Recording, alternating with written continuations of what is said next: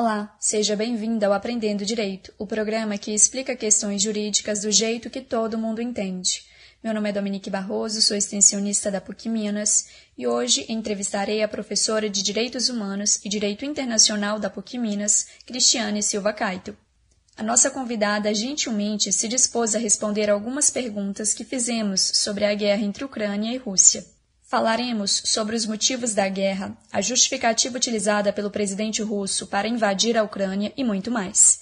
Então, aumente o volume e se prepare, porque o programa está repleto de informações para que você possa entender melhor essa guerra maluca deflagrada em pleno século XXI.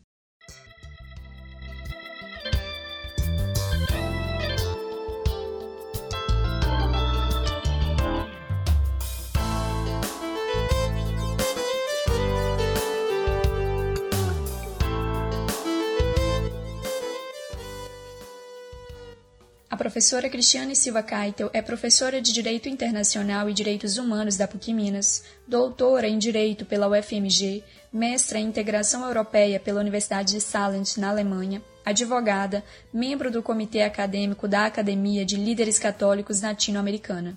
Seja muito bem-vinda, professora Cristiane. Olá, queridos ouvintes.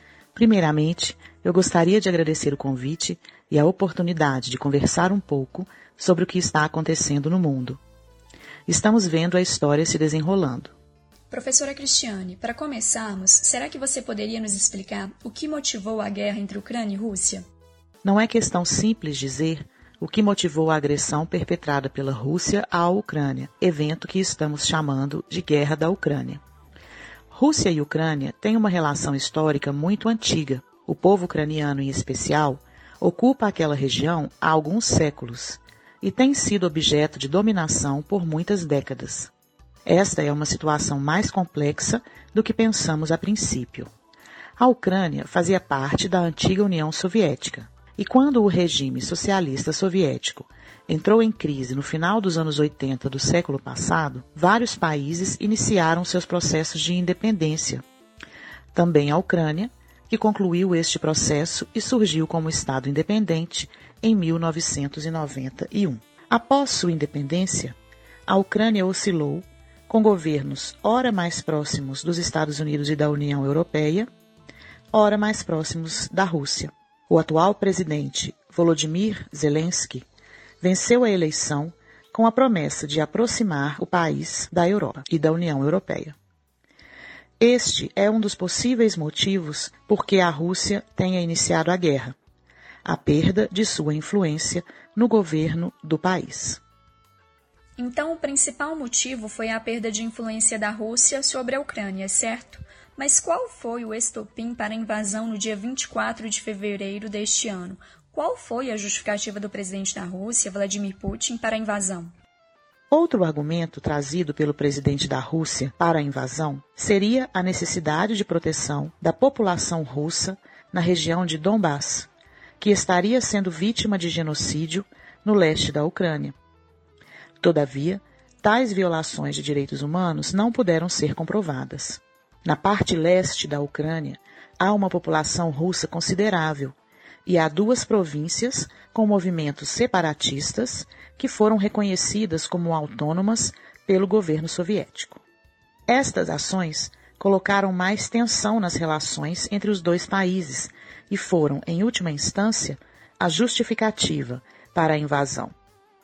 A alegação de que o governo ucraniano não estaria respeitando a vontade do povo daquelas regiões em serem independentes e de se aproximarem da Rússia.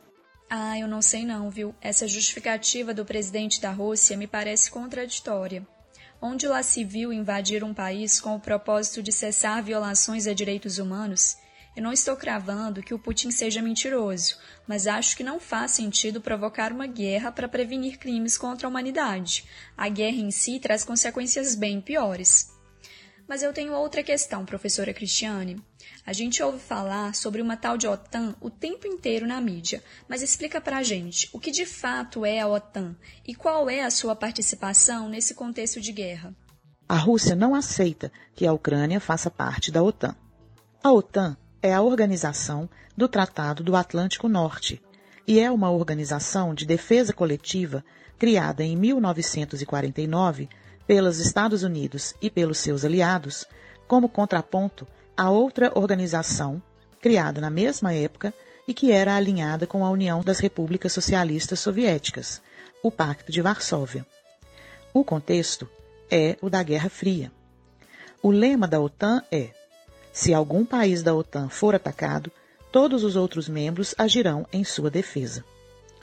Após a queda da União das Repúblicas Socialistas Soviéticas, o Pacto de Varsóvia deixou de existir, mas a OTAN cresce sua dominância em direção ao leste europeu, o que desagrada a Rússia.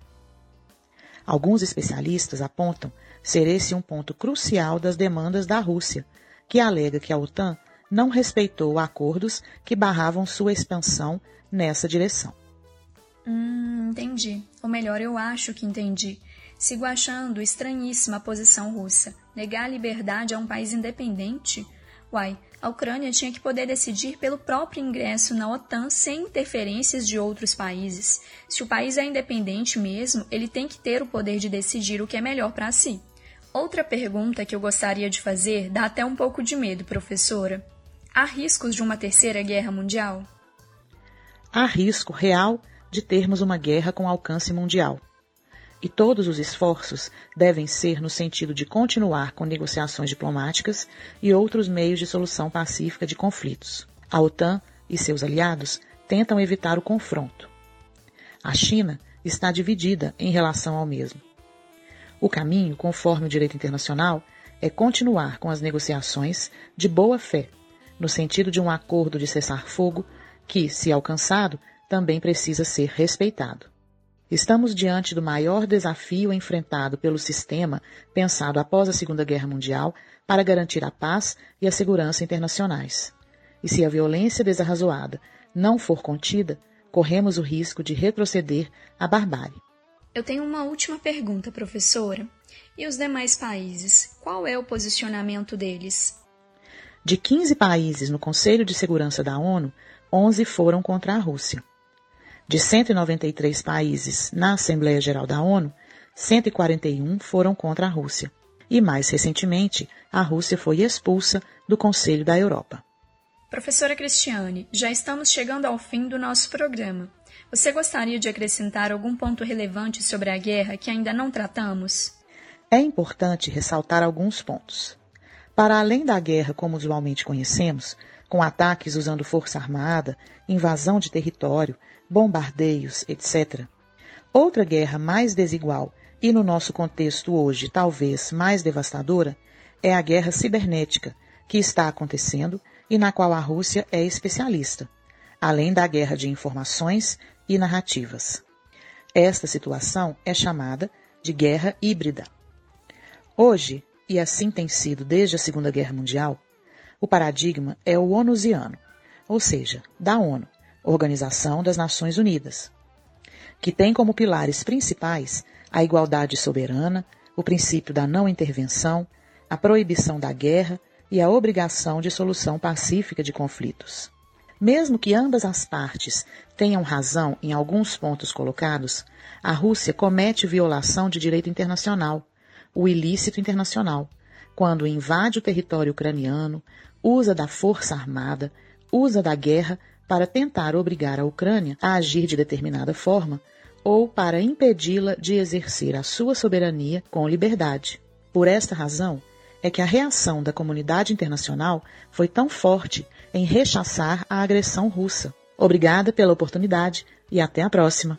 Professora Cristiane, gostaria de agradecê-la por ter dedicado parte do seu tempo para esclarecer as nossas dúvidas. Seja sempre muito bem-vinda ao Aprendendo Direito. E se você aí de casa gostou do nosso programa, mas continua com alguma dúvida, entre em contato com a gente. O nosso número é o 38 9 84 17 6606. Repetindo, 38 9 84 17 6606. Agradecemos também às rádios parceiras que decidiram divulgar o nosso trabalho, apesar da falta de recursos do projeto. Por hoje ficamos por aqui. Até o próximo programa, pessoal. Muito obrigada pela audiência. Um abraço.